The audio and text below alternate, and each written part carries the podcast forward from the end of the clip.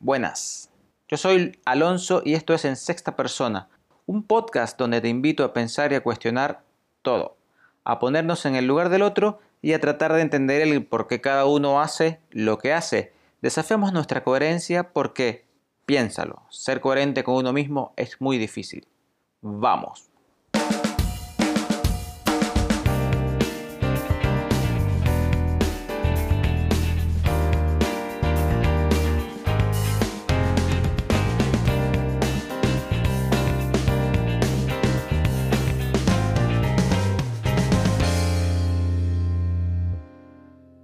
El anime, una de las más grandes expresiones del arte, es algo que, como muchas otras cosas en la vida, muchos se pierden por quedarse en lo superficial, quizá.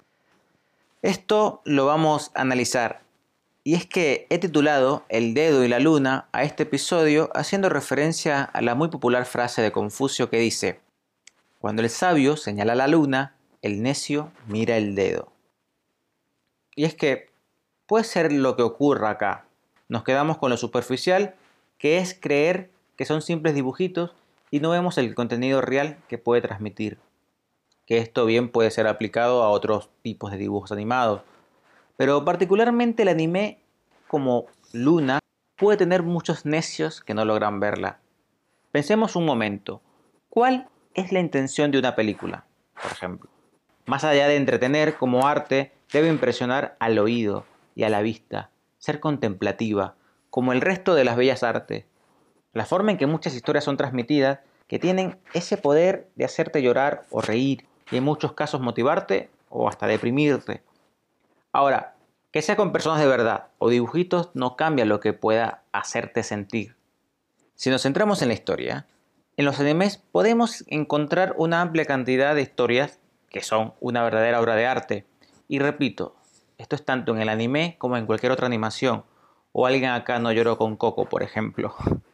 Que sea un dibujito no quita que no te haga sentir grandes emociones.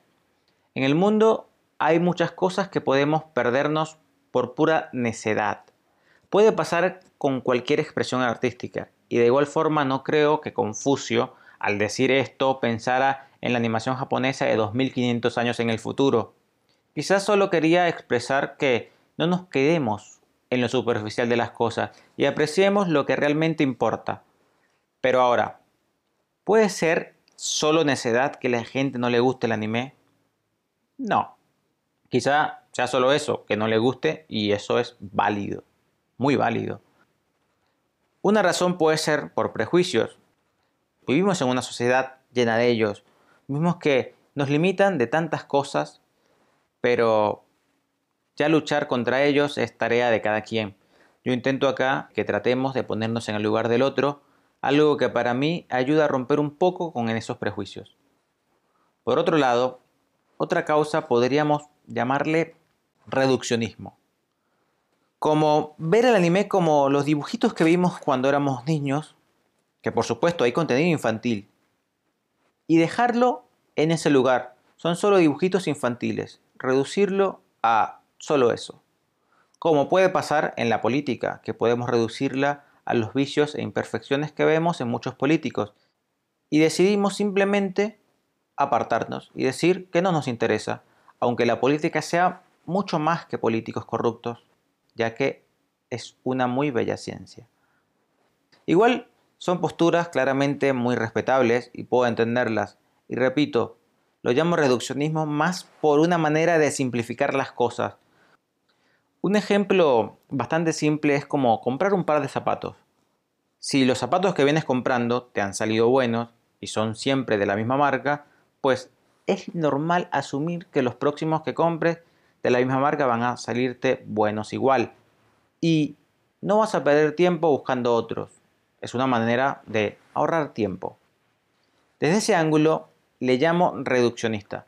No tiene por qué ser el reduccionismo científico. No vengo acá a afirmar que las ideas humanas no son más que reacciones eléctricas en las neuronas o que el amor entre personas no es más que la reacción química frente a ciertos aromas. Eso es algo que leí en internet, no es algo que piense. Pero si tú piensas de esa forma y me estás escuchando, date la oportunidad de ver uno de esos dibujitos. pero sin ánimos de querer convencerte o verlo de manera forzada. Trata de olvidar todos los prejuicios y siéntate a apreciar lo que ocurre y a dejarte llevar por la historia. Puede que te estés perdiendo de buenas experiencias. Así como Ford, en su publicidad en Venezuela, con Alvi de Abreu, te invitaba a comer hormigas, a comer con las manos, a subirle al Roraima y a quedarse sin aire, súmale verte un buen anime. Mírate Your Name, brutal. Brutal película con una banda sonora que no tiene nada que envidiar a la del Señor de los Anillos, por ejemplo.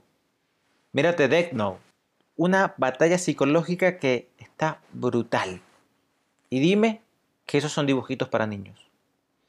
Y si te llega a gustar y llegas a tener más tiempo, mírate Naruto. Acá debo confesarles que yo también he sido prejuicioso. Naruto es algo que vi este año.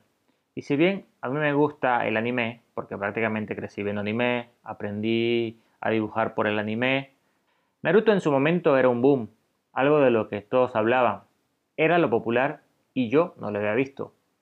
Quizá por no admitir que no lo había visto, decía que no me gustaba.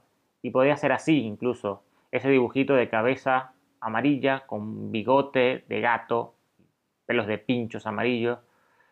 Me da maravilla. Y sí, ver a la gente fanática de cosas, viciar sobre ellas, puede cansar. Me recuerdo estar reunido en el cumple de un amigo y todos hablando de Naruto y Game of Thrones. Primera temporada en esa época. Que yo tampoco había visto. Toda una noche hablando de eso. Y los de Game of Thrones que habían leído los libros era, era una ladilla. Yo claramente, más que darle la oportunidad, pues me negué y decidí que no me gustaba y no la vería. Pero bueno, con los años terminé cediendo a la presión y vi Game of Thrones. Y este año, sumado a que empecé el año con una operación y bueno, el tiempo de reposo me hizo fácil ceder a la insistencia de, de un amigo a que viera Naruto. Y la verdad que estoy impresionado. No le tenía fe, pero el mensaje que te deja, las emociones que te puede hacer sentir es, es otra cosa. Y con el anime es lo mismo. He visto tantos animes que, que te hacen sentir unas emociones, banda sonora, música, historia, drama, lo que quieras, lo que quieras.